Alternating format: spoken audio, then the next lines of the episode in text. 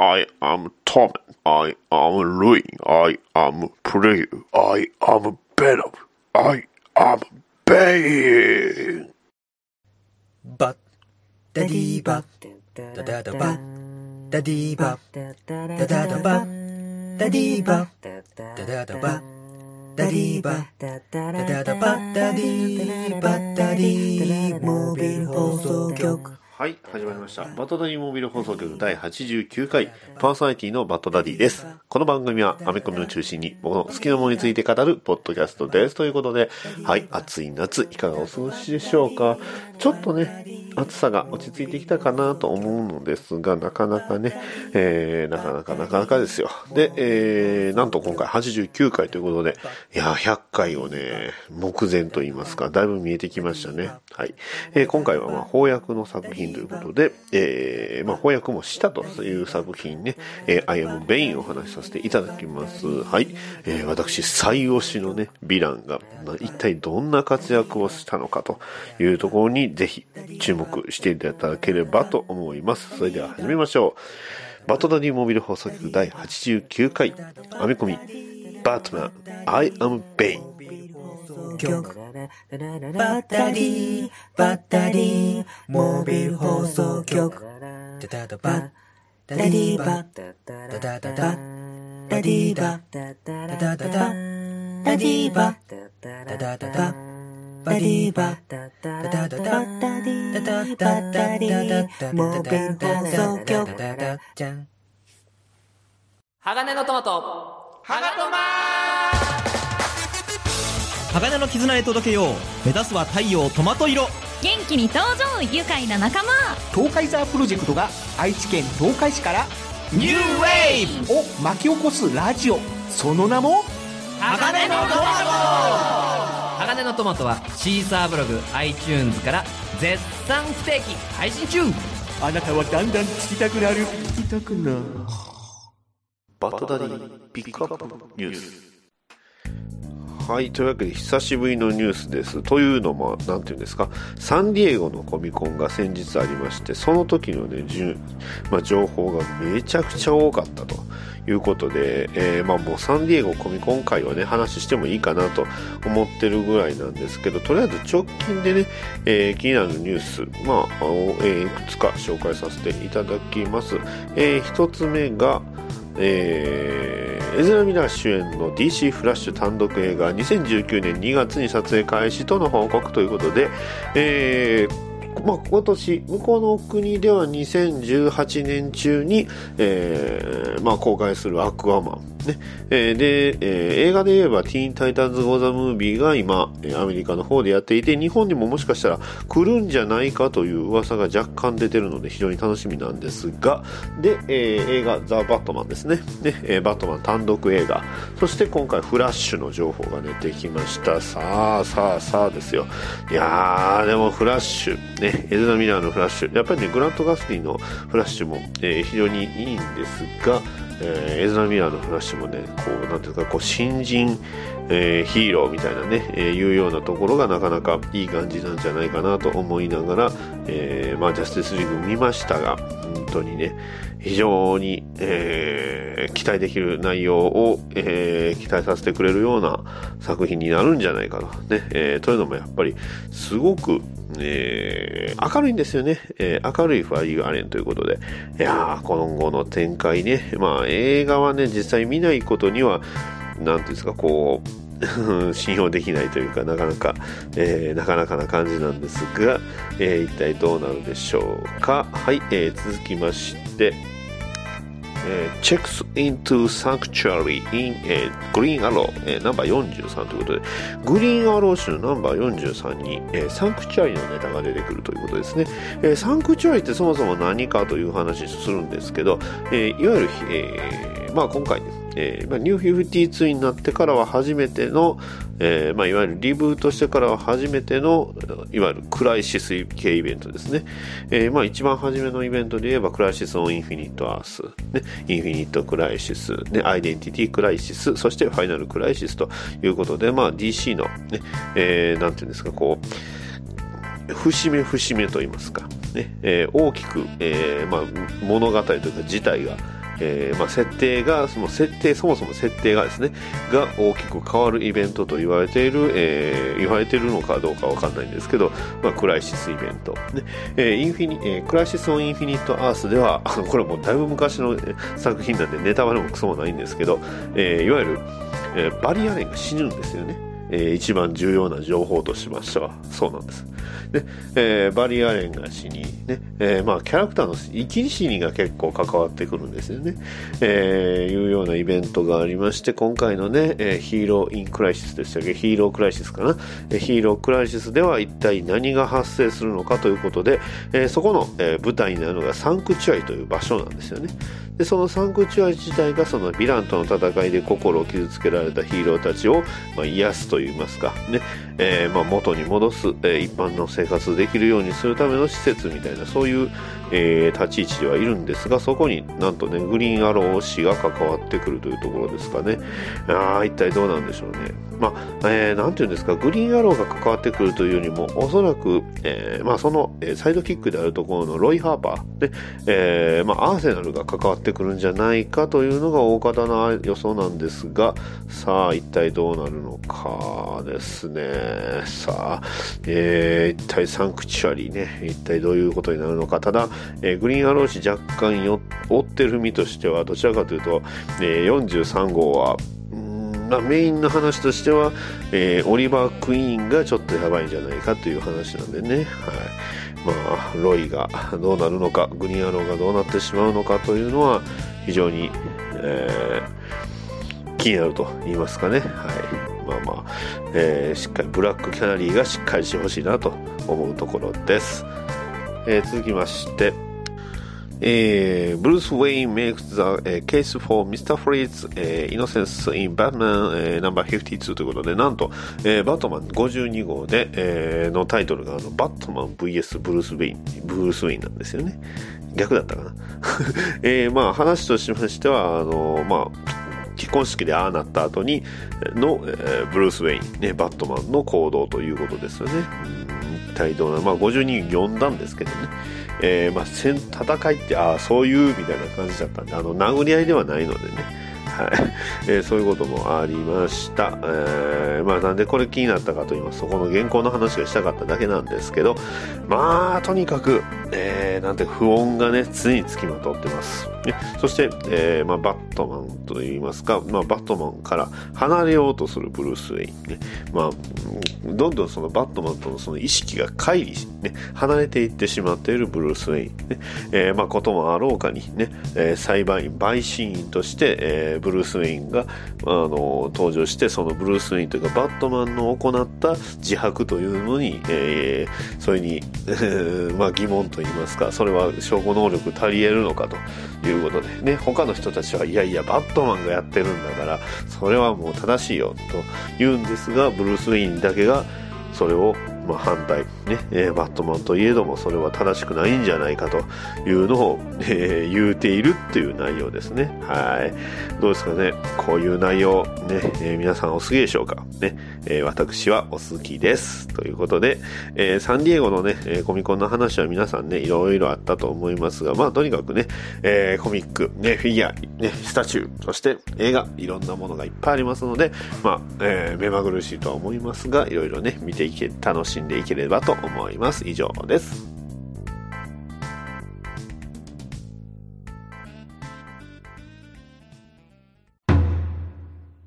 それで、伝えたいことって何？俺たちアストルティアでの付き合いも長いよなそれでさその付き合わないかえ？いや答えは今すぐじゃなくていいんだうーん、今、伝えます。私の気持ち。カタカタカタ。しょうがないにゃーん。いいよっと。ほほほ。ネットゲームでの性別と現実での性別が違うことは何もおかしくはないんです。そう。ネットの世界ではね。DQ10、DJ 涼子のネカラジ、好評、配信中答えは得た。ドクターフェイトのお悩み相談室。どうも皆さん、こんばんは。ドクターフェイトです。このコーナーは、私、ドクター・フェイトが宇宙人、未来人、異世界人のお悩みを聞いて、それに答えていくというコーナーです。というわけだ。ホール・オブ・ジャスティスの中は、冷房が効いているから非常に心地いい。だが、外は非常に暑いな。まあいい。一体何が言いたかったんだろうな。私にもわからん。えー、お便りをいただいております。えー、アクアラットが羨ましいさんからどうもいただきました。どうもあり、お、お、なんだ？海が、海が、ち、ち、突然、突然津波がやってきた。ドクターフェイト久しぶりだな。はお前は、オウムか？なるほど。オーシャンマスター。一体何の用だ？ああ、おっと、僕の携帯に、僕の携帯にメールが兄上からのメッセージだ。えー、っと、早く帰ってこい。え、うん、兄上、兄上、兄上よ。あ、兄さん、兄さん、兄さんを早く、早く殺したよ、兄さん。非常にやや、危ないな、お前は。まあいい。一体どういうことだ？この、このお便りは一体何の意味があったんだ？それはお前を油断させるためさ。はあそんなことよりも、はあちょっと相談を聞いてほしいんだ。はあなるほど。どうした？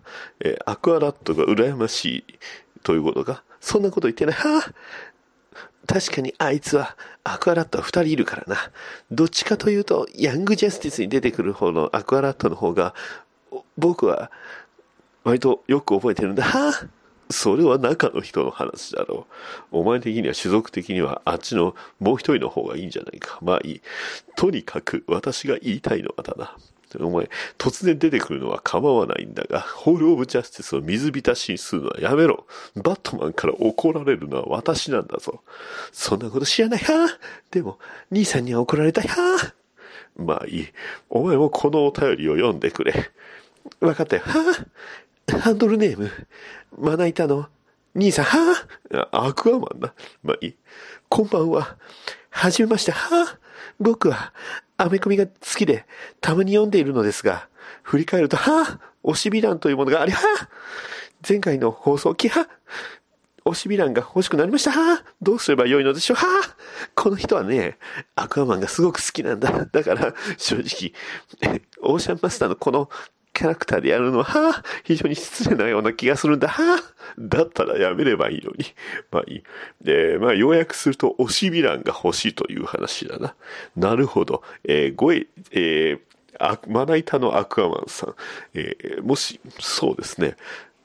アドバイスするとすれば、はい。え、ヴィランをいっぱい見ましょう。で、えーヴィランのたくさん出る作品といえば何かといえば、そう、フォーエバーイービルです。で、フォーエバーイービルは非常にヴィランがたくさん出ますが、やってることは割とヒーロー寄りなヴィランなんでね、ヴィランが悪いことをするのが好きな方におすすめは、どうだろうな。それぞれのコミックを読んでいればいろいろヴィランが出てくるのだ。うんまあ、私じゃない、バッドダディも、えーゆりさんもそうなのだが、あの、ヴィランを好きになったんではなく、そのキャラクターを好きになったのだ。そして好きになったキャラクターがたまたまヴィランだったということだな。えーヒューゴ・ストレインジやベインがそうだ。中にはヴィランが大好きでヴィラン好きを公言する者もいれば、ヴィランに対して可愛いという、ちょっと変わった感想を抱く者も当然いる。まあ、そういうわけだ。私のように、えーまあ、なんというか、魔法を使う人間は、の敵といえばな、いろいろいっぱいいるが、まあ中にもヴィランであったり、ヴィランではなかったりする、えーちょっと中途半端なキャラクターが好きだとかな、えーいうのもある。えー他にもあの、ロボ、あいつはヴィランなのかヒーローなのかよくわからんが、あいつが好きなキャラクター人もいる。というわけで、ゴエジさん、えーいろんな作品を読んでいろいろキャラクターを知っていくのも良いのではないでしょうか。特にアクアマンが好きであれば、まあ、えーオーシャンマスターもそうだが、あともう一人、えーブラックマンタ。ブラックマンタもなかなかいいヴィランだ。特にブラックマンタについては今度映画に出るし、映画のビジュアルが非常にかっこよかったので、えー割とおすすめだが、まあまだ私も、私は多分あなたよりもブラックマンタを知らないので、えーいろいろそれを知るのもいいかもしれない。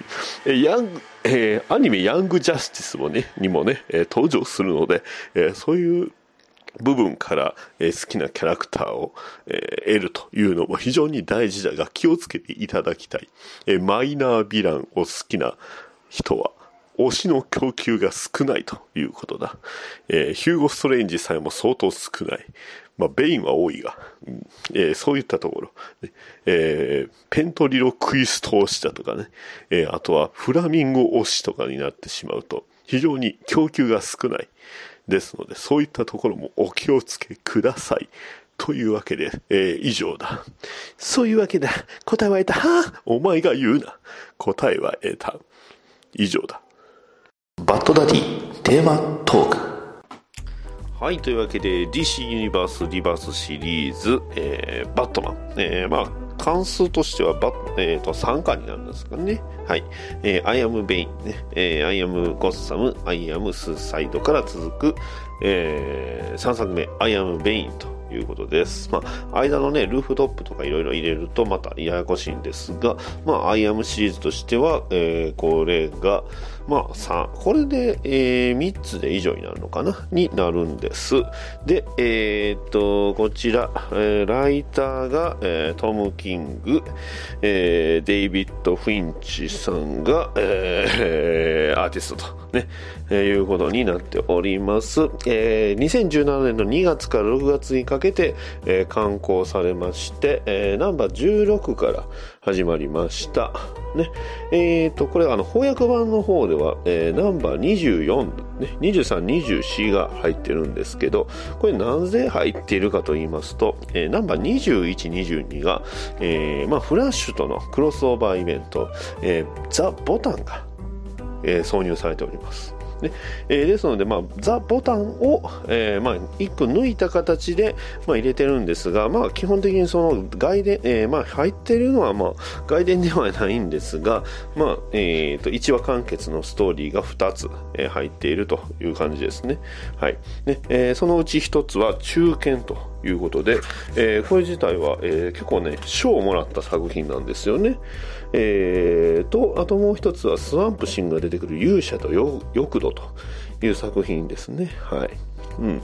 いうことなので、えーまあ、あごめんなさい、中堅はね、2017年のアイズナー賞短編部門ですね、を、えー受賞している作品ということです。ねえーで、まあ、あのーまあ、翻訳版がね、非常に、まあ、わかりや、いいまとまり方はしてると思います。で、えーと、ストーリーとしましては、アイアムスーサイドから、まあ、そのまま、まあ、正確にはルートルーフトップからですけど、からそのままつ、えー続いておりまして、えーまあ、バットマンとキャットウーマンがちょっといい感じになりつつ、で、えーバットマンは、えーペントリオクイストを、じゃない？ペントリオクイストを動かしてもらいますね。えーっと、サイコパイレートを、えーまあ、ベインから取り戻し、そして、そのベインを、えー倒し、で、えーペントリオクイストを使ってゴッサムガールを治療しようとするという、えーストーリーですね。そしてその、えーゴッサムガール、ねえー自体は、えーまあ、まだ未だに、えーまあ、サイコパイレートの影響下にあり、えーまあ、その精神的に不安定になってます。ねえそんな中、えサイコパイレートを使って精神的に安定を得ていたベインがなんとベノムに再び手を出しそしてその力を使って、えバットマンを追いかけていく。ね、目的はサイコパイレートの奪還ということで、はい、えー、アイアムスーサイド、まあ、えーアイアムスーサイドの時に奪ったものを次は取り返しに来ると。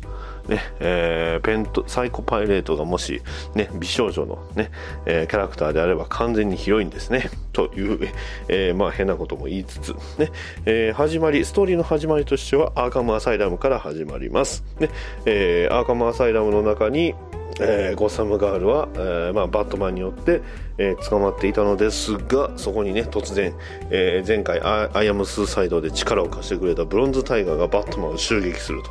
と思ったら突然ね、えーアーカムアサイラムの職員がね、えー所長のアーカムをね銃で撃ったりバットマンを撃とうとしたりするんですがそこでブロンズタイガーがその、えー職員をに反撃、ね、その職員に対して、えーバットマンも反撃ということで一体ねこいつは誰だったのかと、ね、まあおそらくね、えーベえーまあ、ベインの手の物だだったのかもしれないですけどね、えーまあそれを要はそういう作戦ですね、えブルーまあ、バットマンと、えブロンズタイガーの作戦と、ね、ただ、えブロンズタイガーがいます。ねえーベノムをね、えーベノムの苦しみ、まあ、ブロンズタイガー自体もベノムを、まあ、摂取していたということでそれから離れるっていうのは、まあね、並大抵のことではないと。ねえーでその、えー唯一の、えーまあ、ベベノムから、ね、離れて唯一の救いが今ゴッサムにある、えーサイコパイレートということです、ねえーまあ、それが、ね、やってくると。ベインがやってくる。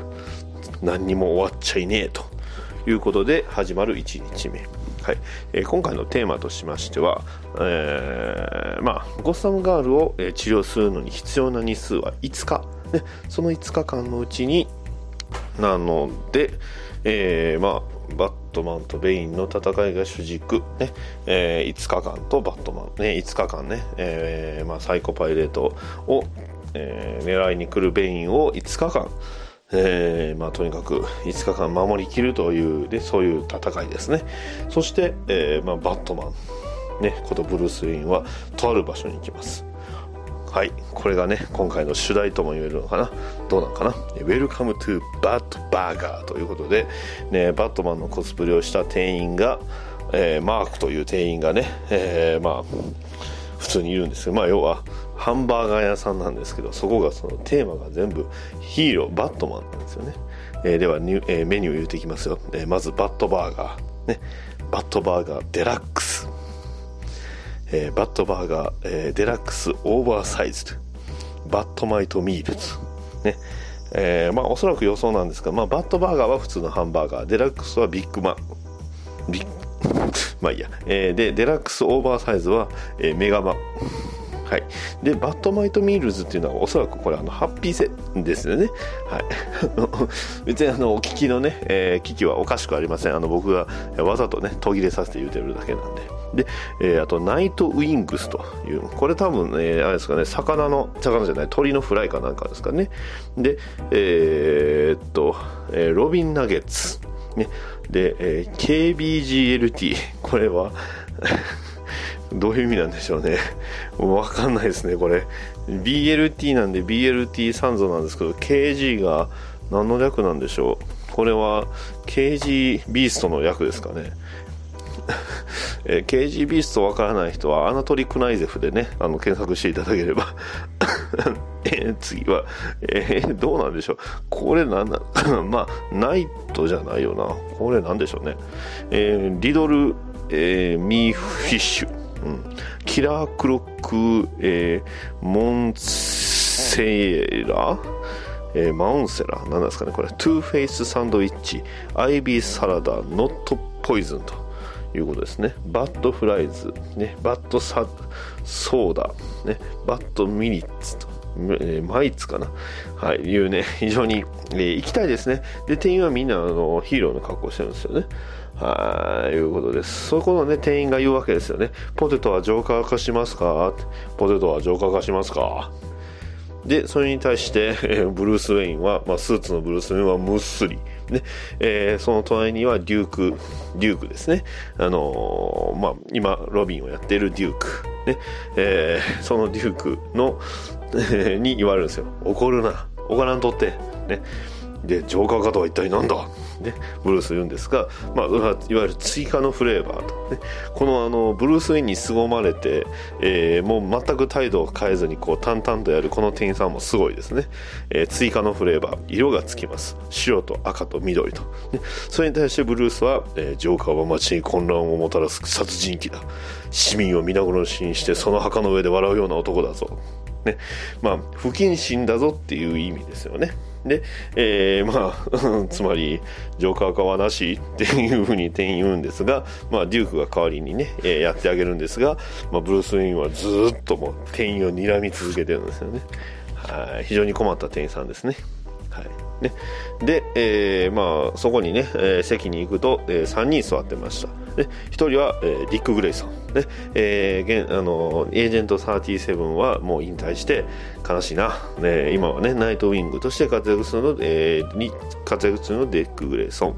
で、えータイミング的には多分、えーっとね、ビザビザロと、えーアルテミスと3人でいた頃の、えージェイソン・トッド、レッドフードですね。そして、えーティーン・タイタンズとして活躍中の、えーダミアン・ウェイン、ロビンですね。3人が、まあ、えーとまあ、あのメニューを、ね、食べながら、えーわちゃわちゃやってます、ね。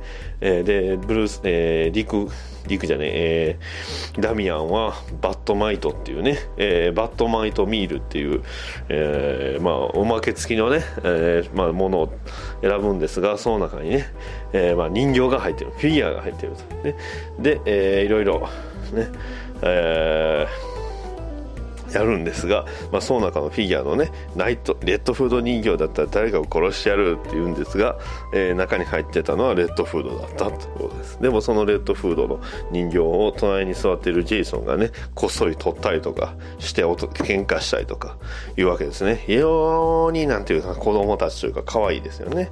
はい。でまあバットマンの主題というか、まあ、何をしたかったかっていうと、まあ、時間がないからそこの場所でね、えーやってると。ね。えーでまあディックはね、えーブルースたまにはいいだろうってアルフレッドのキュウリサンダーにはみんな飽きてるんだというふうには言うてるんですがまあ、えーそんなことアルフレッドが知ったらどうなるというふうには言うんですがねえーまあ結局先ほどのね、えーまあ、職員はパイレートを狙う、えーまあベインからの資格だったと。いうことでやっと、まあ、そのベインがやってくるっていうのが、えーなるんですがそれを、えまあ、パイトレートがボーサムガールに治療させるのにかかるのは5日です。でその5日間、ね、ベインが手段を選ばずにやってくると。そして、えまあえ言うんですが、えまあ、それよりもブルース・ウェインの手並みというか あのハンバーガーの食べ方ですよね、えーナイフとフォークを使ってハンバーガーを切って食べるということで、えーまあ、他のねロビンたちにいろいろ言われるわけなんですが、えーまあジェイソンが言うわけです。ダミアンって、お前また死ぬぞって、ブルース、ベインなんかにビビんなって、一緒に戦って勝つ、それだけだ。ね。で、ダミアンは言います。また死ぬのはお前だろ、ジェイソン。まあ、赤マスクの言葉には賛成だけど、一緒に戦って勝とうと。で、えーディックも同意見だな。僕だってまだ死ぬつもりなんてないし、ということです。ね。えー言うんで、えーそれに対して、ブルース・ウィーンは言います。いや、誰も死んだりしない。絶対にティム1人で十分だと、ねえーちなみにここにいる3人というかディック以外、え2人ともあの、えージェイソンもダミアンも一回完全に死んでます、ね。えーまあ、ジェイソン・トッドは、まあ、結構有名ですよね。あの投票電話投票での、えーまあ、投票か投票での死、ね、ジョーカーによって殺されて。でダミアンは、えーバットマン・インコーポレイテッドで自分のクローンに一度殺されてまた復活しました、ね。ええーその辺もね翻訳されてほしいんですが。で、えーまあ、ブルースはいます、ね、ティム以外ねえーこの段階ではティム死んでます。で、まあ、死んではなかったんですが、ねえーそしてブルースは言います。はっきり言っておく。協力はいらない。お前たちの誰からも全員今日中に誤差も離れろ。マスクを置いて休暇に出るか、マスクをつけるにしても別の敵と戦え。ね、この町以外でなら何をしても構わんと。ベインは私、お前たちより強い。もしかしたら私よりもと。はい。いうことで、えーねえーブルース・ウィンは、まあえーまあ、下手ながらも、まあ、彼らを心配して「いやベイン強いからやめとけよ」というわけです、えーただ、まあ、正直それを彼らが聞くかどうかっていうとまずないでしょうねということです。ね。えーいうことで、えーまあ、やっぱりね、えーまあ、彼ら、えーロビンたちはベインに挑みかかるんでしょうねというところで幕引きがあり、えーその後ということで、えーバットシグナルを、えー聞きつけてバットマンがね、えーゴサムの警察署の屋上にやってくると、えーそこにいたのは、えーキャットウーマンだったということです。ねえーそして、えーキャットウーマンは、えーバットマンにくっつき、え ねえーまあ、必要ならね、えー力を貸すよというだけ言うて逃げていきました。はい。で、その後、ね、えごめんなさい、最初、ゴッサムガールを狙う、アーカムアサイラムで狙うって言ってましたけど、違いますね。サイコパイレートを狙ってたんですね。で、えゴッサムガールは、えーと、ブルース・ウェインの、まあ、屋敷にいるんですが、ね、えーね、もしかしたら誰かに、えー力を借りるかもしれないと、えーアルフレッドには言うわけなんです。でただ、えーやっぱりね、アルフレッドもゴッサも離れるわけ、離れた方がいいというわけなんですが、えそしてね、えバットケイブにやってくると、なんと、ね、えね、3人、首をつられている3人の男、ねえーナイトウィングと、えーレッドフードと、ね、ロビン、ね、ダミアン・ウェイのロビンが、えー上半身裸でつられてるんですが、えーそこの、ね、体には「I am ベイン」と落書きをされて、えーえつらさつられているということですね。はい。ここで、えー第1章が終わります。はい、まあ、いわゆる1日目が終わるということですね、えー結構ね時間のね結果が非常に大事になりますいやーいうことでねはいね、えーここでね15分経ちました、ね、ちなみにあの全部で第まあ、今回はあのエースとあの中堅の話はしませんのでね中堅とあのエピローグはまた別の機会にやるんですが、えー、まあ ロビン好きにはねたまらない内容なんじゃないかなというか最後どうなのかなとは思うんですが、えーまあねロビンたちが集まってこうやってわちゃわちゃしてるというのをねもっといろいろ見たいですね。いやーそういう場合は誰かね書いていただくのを待つしかないですかね。はい、えーというわけでね東京コミコン、ね、いや、えーコミケ、ね、夏のコミケ、ねえ東京コミコン。そういったものでね私は期待しております。ということで、えー第2章。ね。やるんですが、えーベイン襲来第2章、ね、始まりは午前10、えー1時43分、真夜中ですね。えーそして、えーその真夜中、ね、何が起こったかというと、ブロンズタイガーがね、えーホテルに泊まってました。そして、えーそのブロンズタイガーがドアを開けると、何者かに撃たれたと。さあ、一体どうなるか。ね。えーで一方、えー午前5時37分、えーまあ、超朝ですね、えー孤独の要塞、まあ、いわゆるあのスーパーマンの、えーまあ、基地みたいなもんですね。そこに、えーまあ、スーパーマンが、えー帰ってきました。そしたらそこにねバットマンがいます、ね、で、えースーパーマン聞きます。容体は、ね。えーバットマンは何も答えません、ね。えーで、えーまあ、そこにはね3つカプセルが。でそれぞれ3人、ね、ナイトウィングレッドフードでロビンが寝てると、ね、もし起こしたら3人ともまたベインを追うだろう。次はもう起こせなくなる、ね。えーバットマン言うわけです。ベインがパイトレパイレートにたどり着くまでに4日。4日間。3人を預かってくれ。ね、スーパーマンは言うわけです。ブルース。ね、えーバットマン言います。奴か私、一対一だ。ね、スーパーマンは、そうか。ね、分かったというわけですよ。はい。ね、えーこれも笑いどころしかないですね。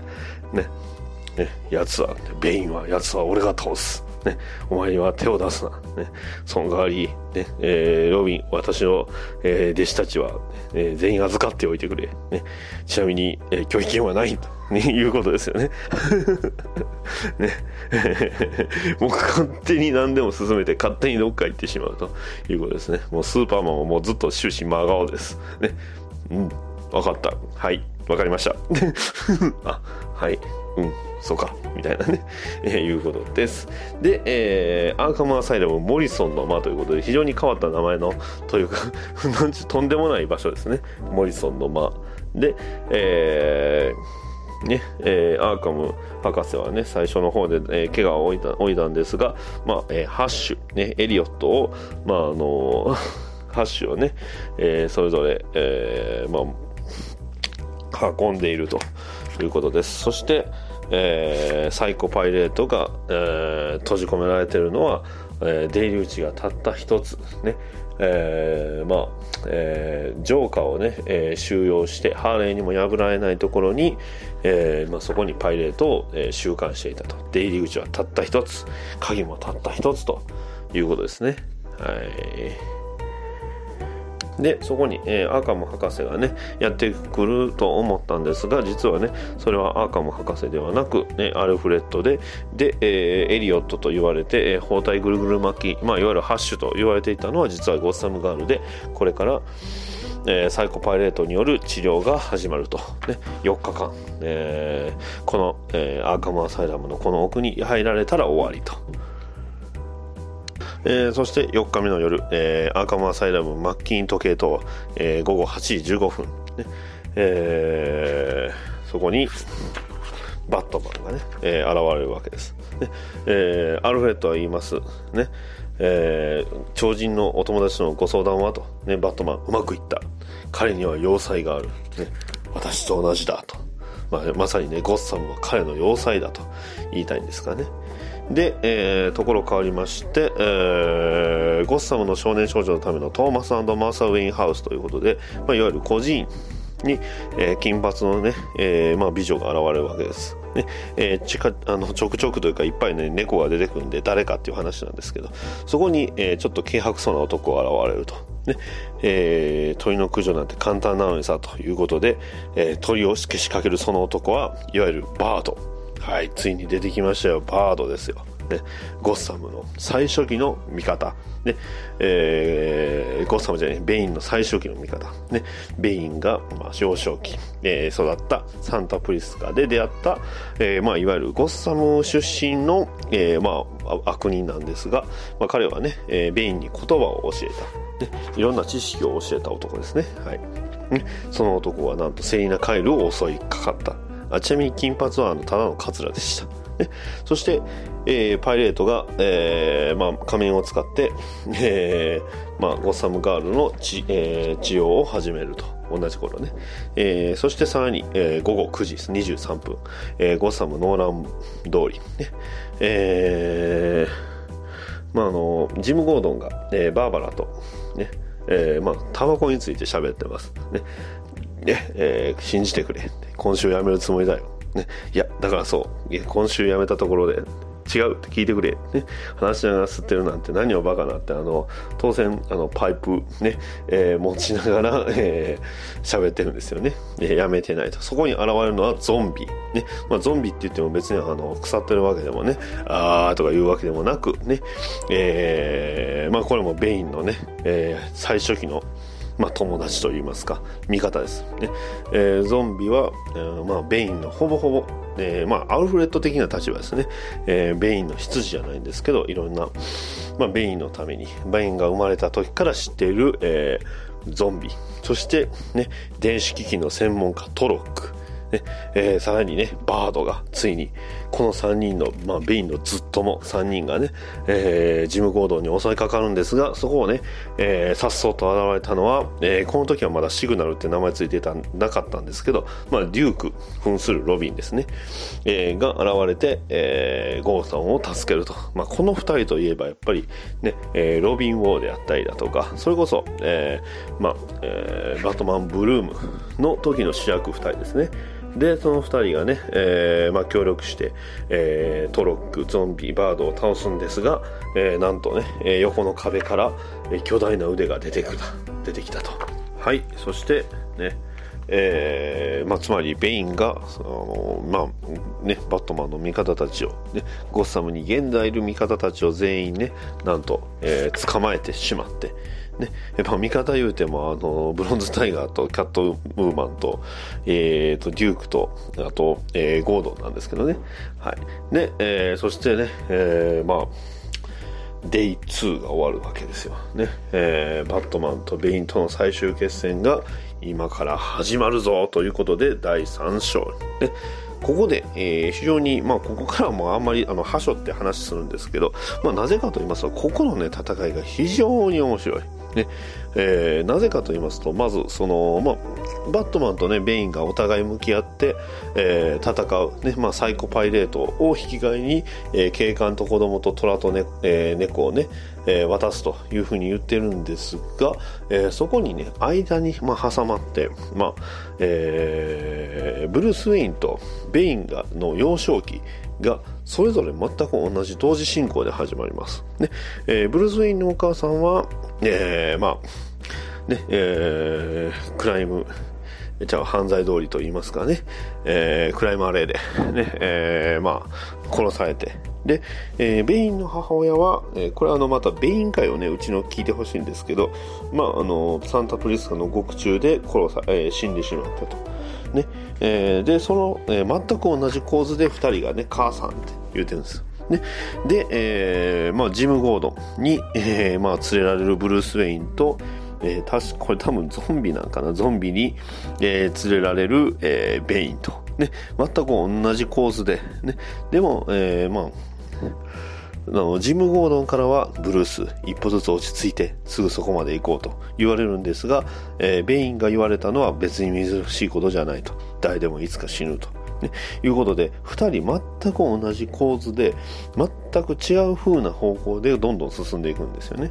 で、えー、まあその、えー、母親がね死んでしまった2人ねえー、まあ、えー、まあ、世話役の執事のいるブルース・ウェインと誰もいない、えー、ベイン。ね、そして、えー、ベインの居場所は、あのー、まあ、水のね、入ってくる例の牢屋。ね、えー、ブルースには温かい、まあ、あの、アルフレッドの献身が待っているということで、お互いのその、境遇自体はほとんど一緒なんですがでもお互いのその受けた教育であったりその受けたものっていうのは違う。でもその、えー、全く違うと思われてた、ね、始まりは一緒でも全く違うと思われてた2人はそれぞれねえー、やっぱり母親を求めます、ね、子供なので、ねえー、でも、えー、その母親ねいなくなった母親に話しかけます。スープが美味しい、ね、アルフレッドが母さんみたいに料理ができてよかったと。一方ベインはね、えー、魚なんて嫌いだ血が出るんだもんってね、えー、牢屋に入ってきた魚をね、えー、食うしかないと。ねえー、そして、えー、ブルース・ウェインは体を鍛える。ね、心と体だよ、母さん。心と体。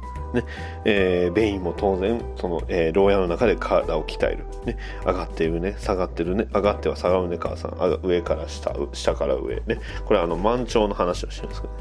はい。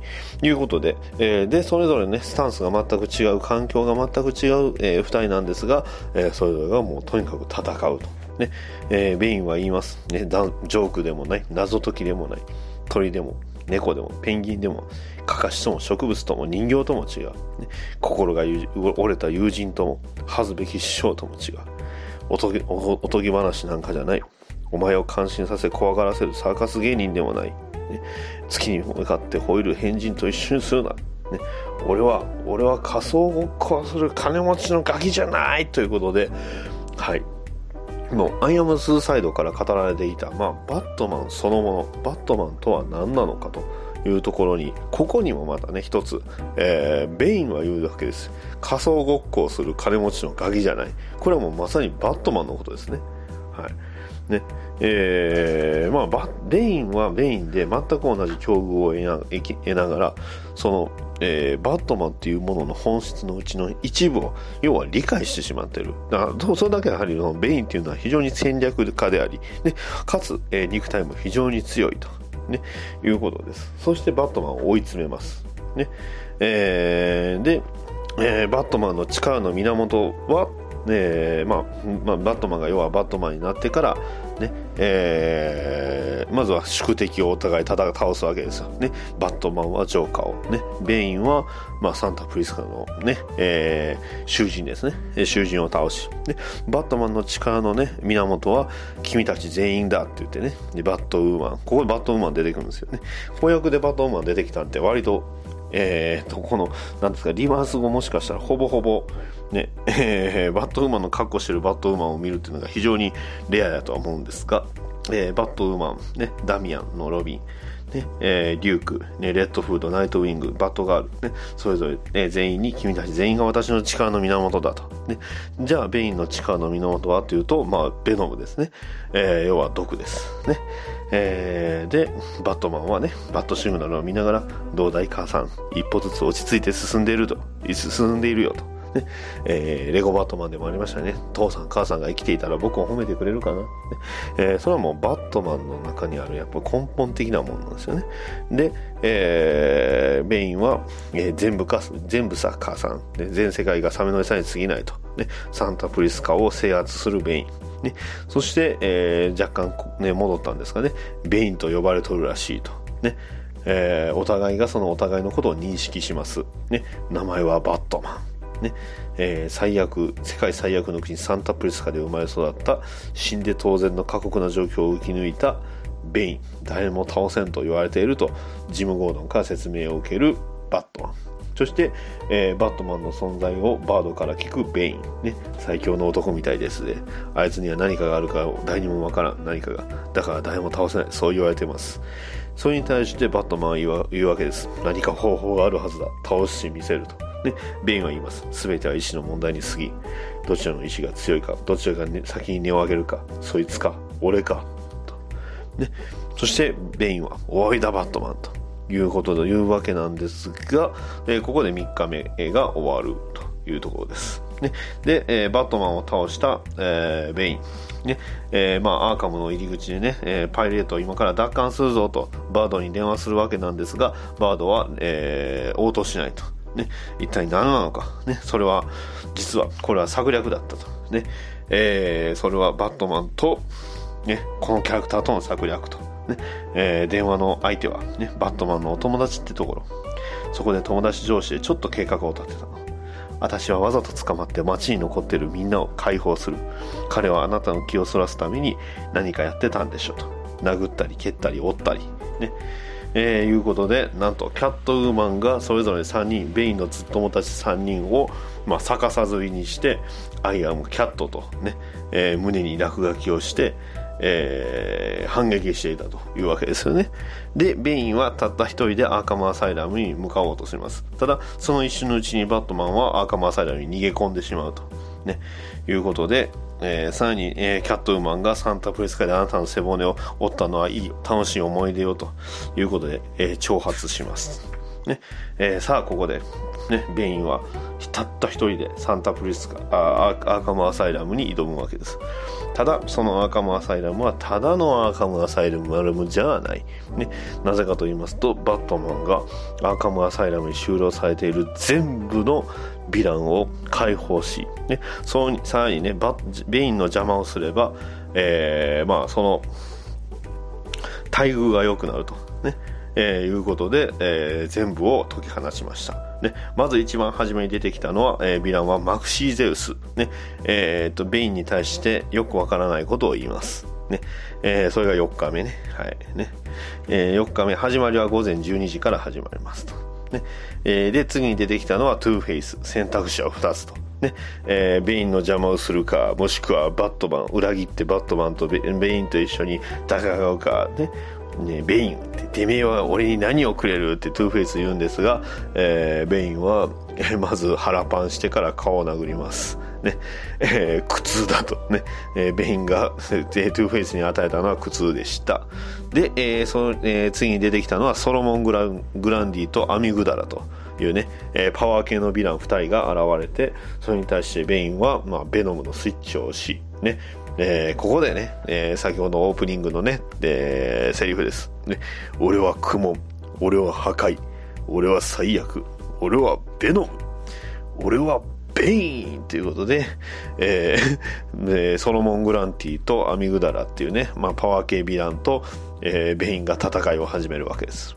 ねえーで次出てくるのはメガネのね茶髪のあの冴えないおっさんが出てきます、ねえーまあ、体ガリガリに細い、えーおっさんで、えー謎のスプレー持ってます、ねえードア1枚隔てた後では、まあ、後ろではベインと、まあ、それぞれの、ね、サイコパイレートとかあじゃあソロモン・グランディとかが戦ってるわけですよ、ねえーで、えードアをね突き破ってきたベインに対して、えーまあ、恐怖ガス、まあ、要はこいつあのスキャクローですね。ね。えーちなみにこれは、えー午前3時、ね。えーまああのーまあ、3時間でなんとかここまで来たわけなんですが、えーまあ、そのスケアクローの、ね、恐怖ガスに、えーベインが、えー苦しむと思いきや実はね、えーこんなものは聞かないって。俺は悪魔など見ない。悪夢を与える側だということで、えースカヤクローも倒すと。ね。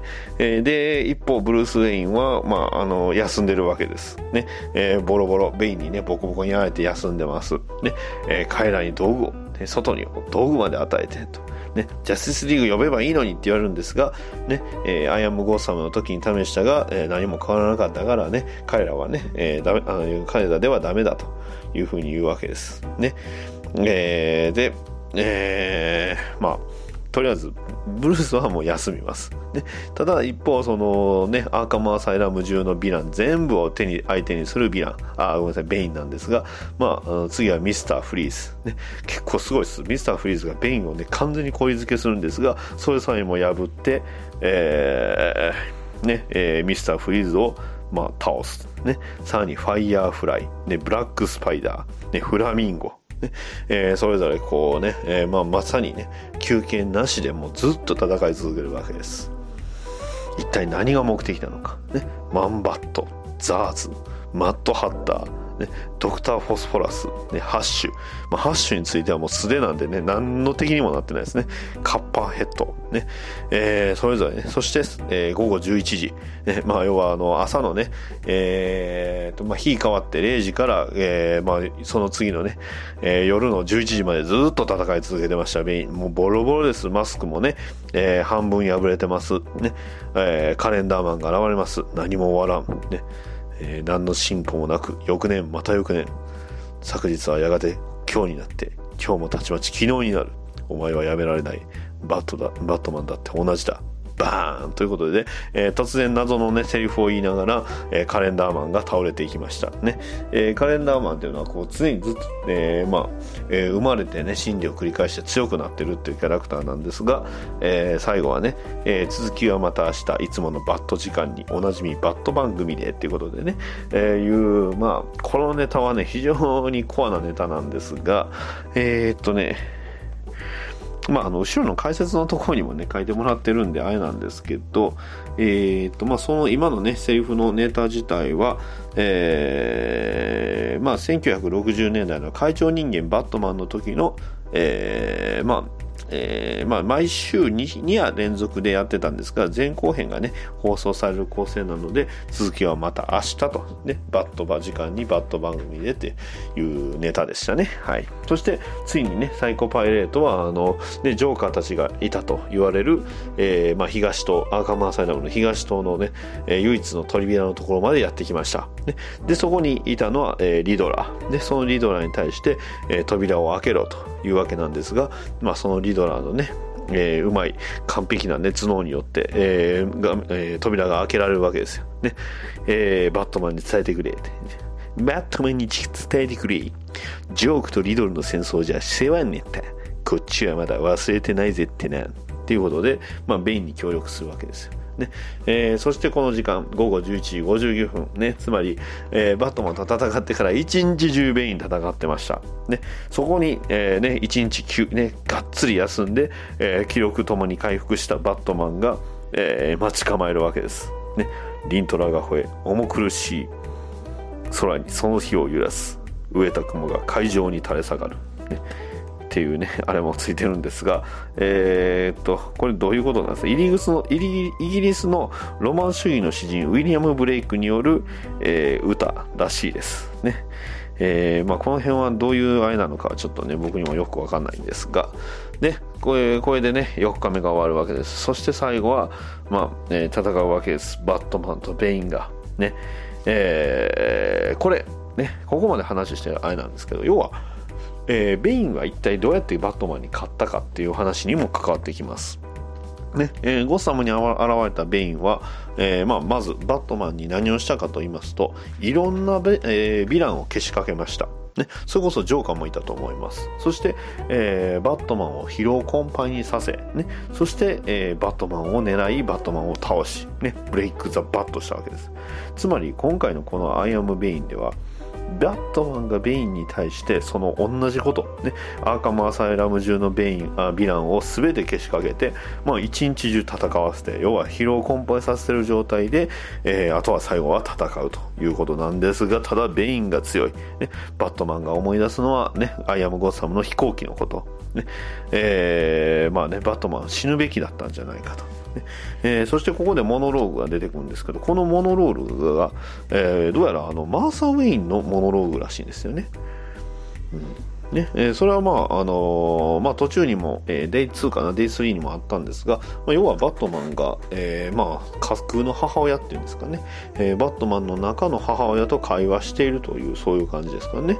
で、えー、まあ、ゴッサムとゴッサムガールっていうのは、要は、バットマンにとっての本当の希望だったと。ね、バットマンみたいに死なない存在、ね、やがてコウモリは絶滅するけど、えー、いつかは死ぬと。でもそれをね、えー、死なないスーパーパワーを持った、えー、ね、子供たち、ねえー、バットマンは、えー、まあ、要はその子供たちを見た時にやっと救われたとね、彼らが存在することこそが、え、バットマンとしての存在意義だったんだと思ったんですが、でもその結果はやはりそのゴッサムが、まあ、暴走する、ね、えー、いうことです。それをね、えー、本当ならばバットマンがゴッサムっていうもの、ヒーローたちを育てるべきだった。でもそれは叶わなかった。ボスゴッサムシティの暴虐によって無残にも打ち砕かれた未来です。えー、そしてそのね、えー、モノローグの後ろではもうバットマンとベインがずっと戦い続けてます。ね。えー、ね、今度はね、えー、まあ、またロビンたちを見つけて、今度はね、背骨も全部、えー、首の骨も折ってやるというわけなんですが、えー、ね、ベインだって、ね、えー、バットマンに全てを奪われた。ね、やっと、えー、ベノムから解放されるかと思ったら、えー、それを奪われてしまった。ね、サイコパイレートを奪われてしまったと。ね、えー、いうことでお互いで戦う。ね、えー、バットマンの勝利はゴッサムガールこそが彼の勝利と、えー、モノローグは言うわけです。ね。えー、で、ベインは、えー、ね、バットマンと、ね、仲間を皆殺しにしたら、ゴッサムに火を放つ。燃え盛るゴッサムを高みの見物だと。ね、ガーゴイルの像の上に立って、哀れな市民どもは空を見上げる。シグナルが灯るのを待つ。我にもすがる思いで、お前の姿を探し求める奴らが見つけるのは俺。ということで、ベインがね、バットマンをガンガン殴るわけです。ね。えー、弱らせてるはずなのになかなかね、えー、ベインやっぱ強いですね。で、えー、やるんですが、バットマンも、えー、負けて、ね、えー、バットマン、ね、自分、ベインは自分の命を脅かす難敵だと。ねえ、そんなことは承知の上、拳を固めて、あなたは戦いに挑むと、ね、言われるわけです。ね、あなたは死ぬ、最後の月は近いと。これでもね、未だにこれ、これなんでこのモノローグなのかが、このマーサのモノローグがここへ流れるのか謎ではあるんですよ。一体どこの、一体誰がこれを言ってるのか。ね。まあ、その辺は置いといて、えー、ベインが言うわけですよ。俺の名前を言ってみろと。ね。えー、なんかあの、北斗の人を思い出しますけどね。えー、まあいいです。ね。言うわけですよ。俺はベインだ。I am Bane。ね。ああ、わかってると思う。お前はベイン。だ。だがな。忘れるんじゃない。I am Batman。ね。えー、ベインがね、えー、バットマンをね、えー、まあ、あの、壁に叩き、頭を壁に叩き叩きつけて、ね、えー、バットマンの目に、目を、目に向かって言うわけですよ。 I am Bane。俺ね、俺はベインだと。ね、えー、いうわけで、バットマンにね、顔を近づけるわけです。もうこの自殺行為ですね。で、何をするか。当然、ね、バット頭突きですよ。ね。えー、一瞬ね、えー、ベインが勝ったと思った。でもその一瞬の隙がついて、バットマンはベインに頭突きをした。ね。まあそれがね、えー、最後の一撃になって、まあ要は相当ヒットポイントほとんどなかったんでしょうね。で、最後のバット頭突きによってベインを倒すと。ね。えー、目指す。ね、マーサは目指すべきはただ一つの勝利だと言うんですが、えー、まあ、これはバットマンというかブルースの内面の話なんでしょうかね。えー、まあ内面の中の母親に言います。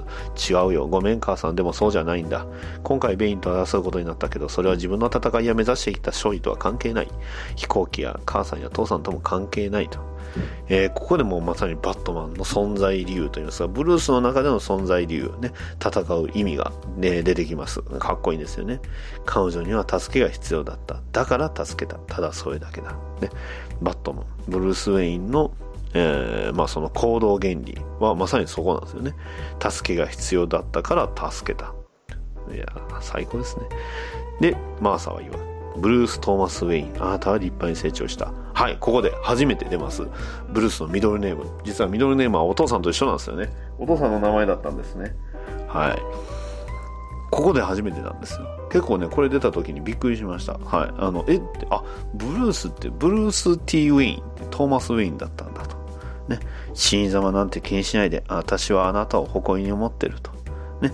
いうふうに、マーサは、えーブルースの手を握ると。ね。そして、バットマンはこういうわけです。ああ、母さん知ってるよと。ね。はい。ね。ねブルースは、要はそのマーサや、えーまあ、父トーマスが、まあ、誇りに思ってるかなっていうセリフもあるんですけど、まあ、それは誇りに思ってくれているだろうというふうに思っているっていうことですね。はい。はい。そうなんですよ。ね。トーマスやマーサが本当に自分のことを要は見守ってくれていて自分のやっているバットマンということを要はその認めていると言いますかね、えー、まあねゴッサムのために戦うブルースを、えー、まあ温か温かくというんですかね認めてね誇りに思ってくれてるというところをブルースっていうのは自分はそう思ってるんですよねここが大事になりますねはい。なぜかと言いますと、それは、えーこの後ね、また翻訳で出ます、ザ・ボタンにつながってくるというところです。はい。まあ、あの、なんですか、あの、前回、前々回のあの、結婚式会と、えーまあ、この前のあの、前回の、あの時にも言いましたけど、まあ、はい。ということですけどね。えーまあまあまあまあ、その辺はね、前々回、前回を聞いていただければと思うんですが、まあ、とにかくね、えーここで、えーまあ、ベインとの戦いは一旦終わりということです。一応ね、コミックス的にはこの後、ベインコンクエストっていうね、えーまあ、あの、サンタプリスカを、まあ、奪還して、ベインの国を頑張って作ろうぜ会が始まるんですが、えー割とそれはなんかね、えーエルスというか、なんか外伝みたいな扱いになってんのかどうかわかんないんですけど、一体どういうことなんでしょうかね。ということで、はい、えー以上、バットマン、 I Am Bane でした。じゃあ、ご飯行ってきます。今のひ拾っちゃったかな。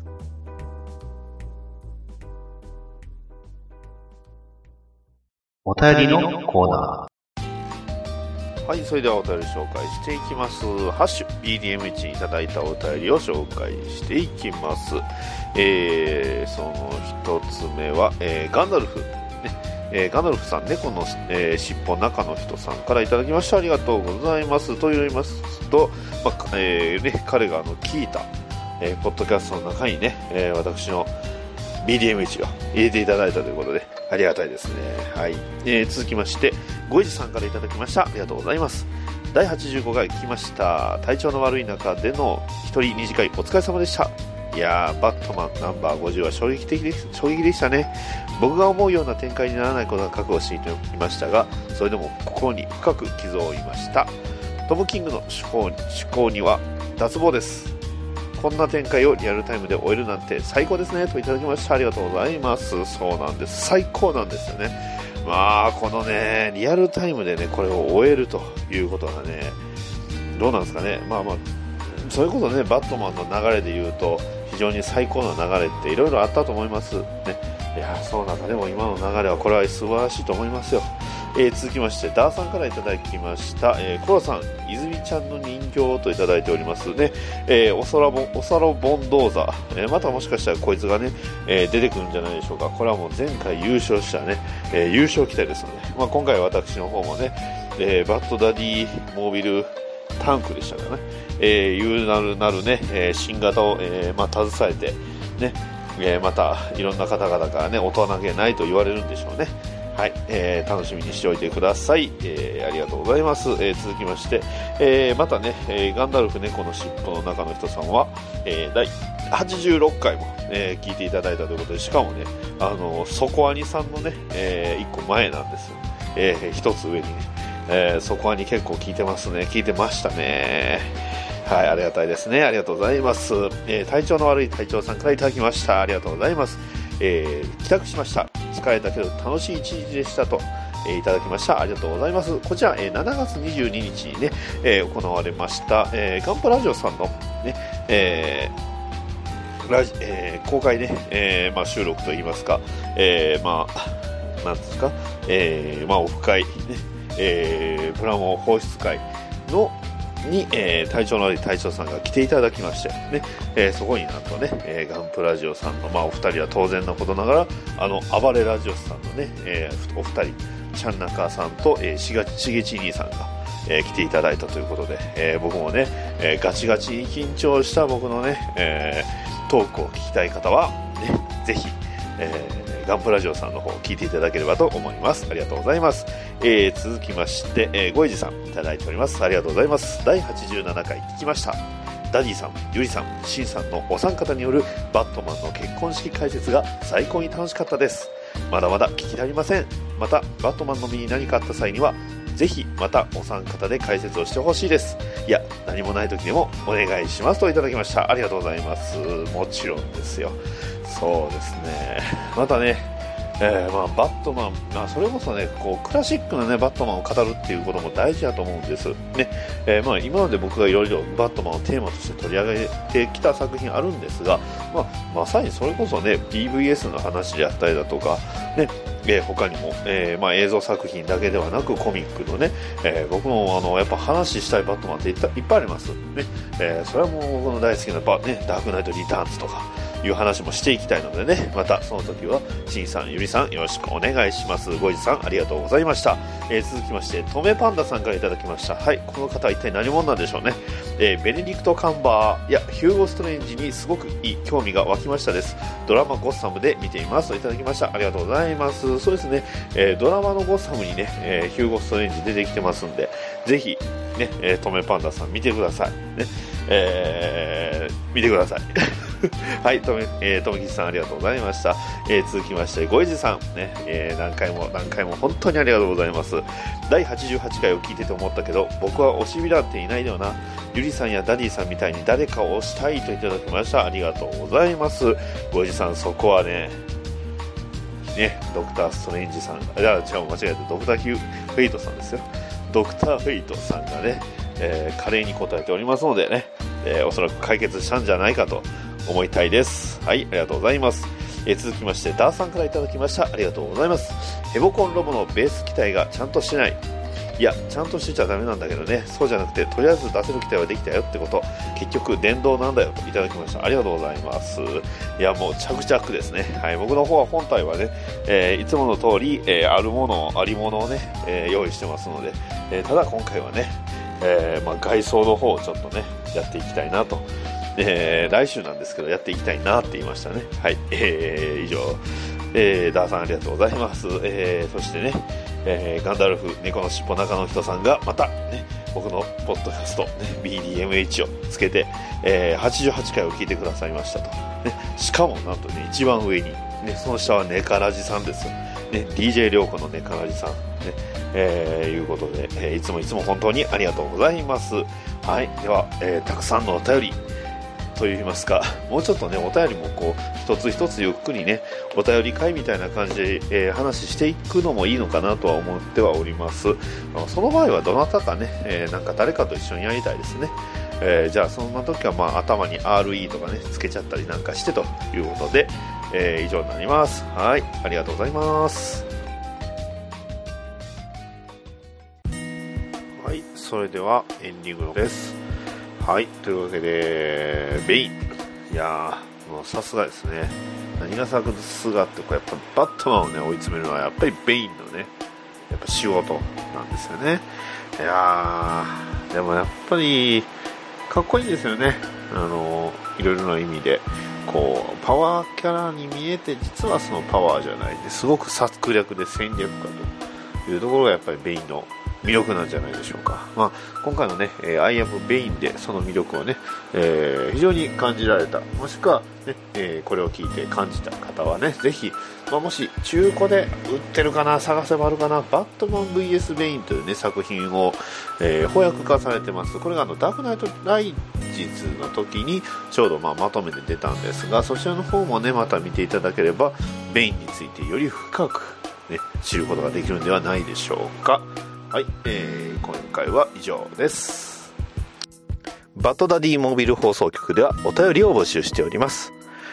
ツイッターのハッシュタグハッシュ BDMH ツイッターバトダディモービル放送局の絵の DM メールアドレス batdaddymobile アットマーク gmail.com へのメールもお待ちしておりますポッドキャストのレビューの方もお待ちしておりますのでもしよろしければそちらの方も書き込んでいただきますとバッドダディ喜びます。それでは次回の配信まで。さよなら。